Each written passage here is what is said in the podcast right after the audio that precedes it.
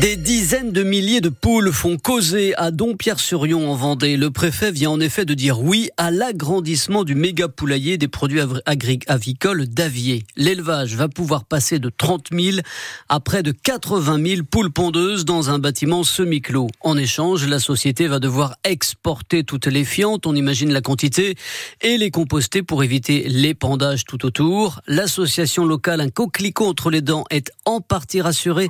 Anne Bertrand s'est rendu à Dompierre-sur-Yon. Le méga poulailler se trouve à 2 km de chez Christian Noël, coprésident de l'association Un coquelicot entre les dents. Au moins les fientes des 80 000 poules ou presque n'iront pas dans les champs voisins. Le problème aussi qu'on a, c'est qu'on a déjà beaucoup d'épandage sur la commune. Et ce qu'on avait soulevé, c'est qu'il y a déjà un poulailler qui est à 2 km avec 120 000 poules pondeuses.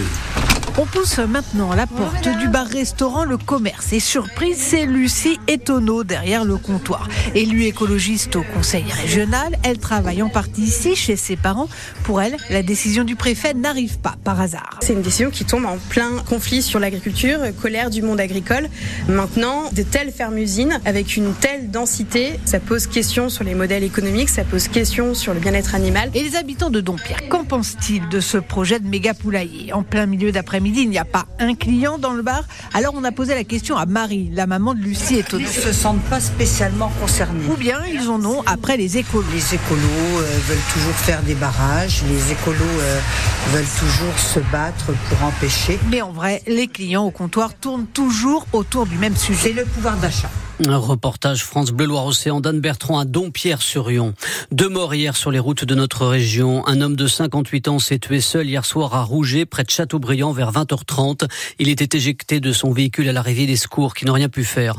Et puis hier matin, Saint-Hermine en Vendée, c'est là une femme également âgée de 58 ans qui s'est tuée après avoir percuté une autre voiture. L'accident a également fait deux blessés graves. Il n'y aura aucun temps mort. Déclaration de Gabriel Attal ce matin dans le Parisien aujourd'hui en France. Le Premier ministre précise dans une une longue interview son calendrier de réforme, printemps des urgences, été des progrès sociaux, automne du travail, un programme au pas de charge, Audrey Tison. Première urgence, l'agriculture. Le Premier ministre va recevoir les représentants de la profession dans les jours à venir et un projet de loi sera présenté d'ici trois semaines. Au menu du printemps ensuite, une loi Macron 2 pour libérer la croissance et le développement des industries. Concernant la jeunesse, des internats gratuits et des nouvelles sanctions pour les mineurs délinquants. Et puis une loi logement ainsi que la simplification des procédures de construction dans certaines zones. Cet été, la principale priorité sera l'accès à la santé. Des obligations de garde pourraient être remises en place pour les médecins libéraux. Et pour l'automne, Gabriel Attal veut mettre le paquet sur le travail. Généralisation progressive des 15 heures d'activité pour les allocataires du RSA et nouvelle réforme du marché du travail. Tandis que les écoliers découvriront le choc des savoirs et les dédoublements de cours pour les 6e et les 5e. Le ministre de l'Intérieur Gérald Darmanin, en déplacement à Mayotte, vient d'annoncer une révision constitutionnelle pour supprimer le droit du sol sur l'île de l'océan Indien. Mayotte est confrontée depuis de longue date à une grave crise migratoire. Je choisis de rejoindre Édouard Philippe, la présidente de région Pays de Loire. Christelle Morancet annonce ce matin sur les réseaux sociaux qu'elle adhère à Horizon, le parti de l'ancien Premier ministre.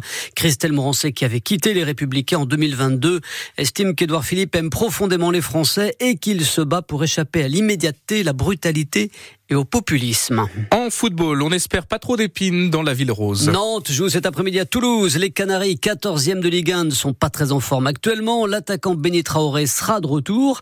Arrivé aussi de la dernière recrue dont nous parlions hier, Nicolas Kozza, en défense. Et puis Moussa Sissoko est bel et bien dans le groupe de l'entraîneur Jocelyn Gourvanec. À l'aube d'une série de matchs compliqués, PSG, Lorient, Metz, Gourvanec espère voir une équipe plus accrocheuse. Tous les matchs sont difficiles, vous l'avez vu. Euh, que vous jouiez une équipe mal classée ou une équipe bien classée. Bon, euh, là on a joué Lens, qui est une équipe euh, qui est plutôt dans, dans le haut et qui a été dans le très haut l'année dernière. Donc tous les matchs sont difficiles, mais contre les équipes mal classées, c'est pareil. Donc on va avoir 14 matchs, 14 matchs qui vont être tous difficiles, tous disputés. Nous, comme Lyon, on a gagné 5 matchs, mais perdu 11, c'est trop. Et donc ça veut dire qu'il y a des matchs dans lesquels il faut s'accrocher encore plus pour aller arracher des points, parce que un point plus un point plus un point, bah, ça compte à l'arrivée et on à la chasse au point. Et donc, il faut dans notre euh, esprit, dans notre mentalité, on soit plus, encore plus accrocheur. On est plein d'équipes euh, dans un chapeau et ce sont les équipes les plus accrocheuses qui vont s'en sortir et on doit faire partie de ces équipes-là. On doit être plus accrocheur, bien entendu. Jocelyn Gourvenec avec Céline Loiseau, Toulouse-Nantes à partir de 15h en direct évidemment sur France Bleu Loire-Océan dès 14h30. Hier soir, le PSG a conforté sa place de leader de Ligue 1 en battant Lille 3-1. Même score de Lens contre Strasbourg. En Liga de volleyball, Nantes-Rezé l'a emporté 3-7 à 2 hier soir au Plessis-Robinson. En revanche, Saint-Nazaire s'est incliné sur le même score à 7. Enfin, notre littoral reste en vigilance orange aux vagues submersion. Le pic de la marée haute est passé. C'était à 5h36 ce matin en Loire-Atlantique et Vendée. Mais ça continue de souffler et coefficient de 110 demain matin au bord de mer.